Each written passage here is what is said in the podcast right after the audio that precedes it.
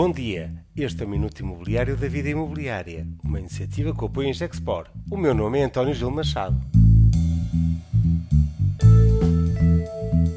Mercado de habitação mostra resiliência. A Confidencial Imobiliária apresentou esta semana um balanço do primeiro trimestre na atividade do mercado residencial. Um painel de comentário de grande impacto que incluiu Manuel Vares da Remax, Patrícia Barão da JLL e Gustavo Soares da Angle Golders. O número de negócios num trimestre de confinamento compara de forma muito positiva face ao período homólogo de paragem de economia. Comparados os primeiros três meses de 2021 com o segundo trimestre de 2020, o número de negócios cresce 57%. Para esta performance contribui a adaptação da mediação imobiliária, que inovou e adaptou-se, permitindo uma normalidade de mercado, mesmo quando estávamos confinados.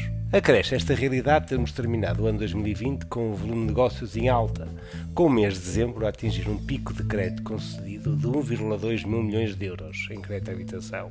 Um recorde mensal de muitos anos, a dar um cheiro de uma realidade vivida no anterior ciclo, já com mais de 10 anos. Uma tendência que parece ganhar tração, com o sentimento dos operadores de mercado a chegar a terreno positivo no barómetro do Porto House e Market Survey, que a Confidencial Imobiliária desenvolve em parceria com o RIX.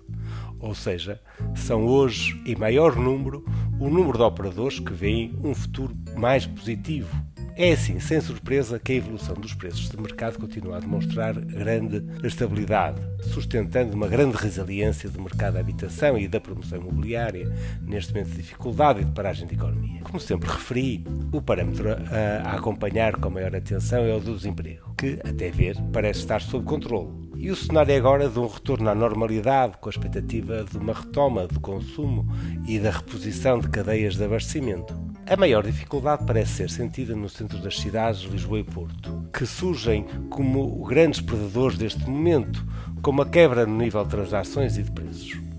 A pressão do turismo e do alojamento local parece estar agora a fazer-se em sentido contrário. Mas ainda para a cidade de Lisboa, as boas notícias parecem ser o de investimento internacional, que sem ter um aumento conseguiu sustentar o volume de negócios e já representa, em áreas de reabilitação urbana de Lisboa, um total de 30% em número de negócios e 40% em valor de transações, demonstrando que o atrativo de Lisboa para o mercado internacional continua lá.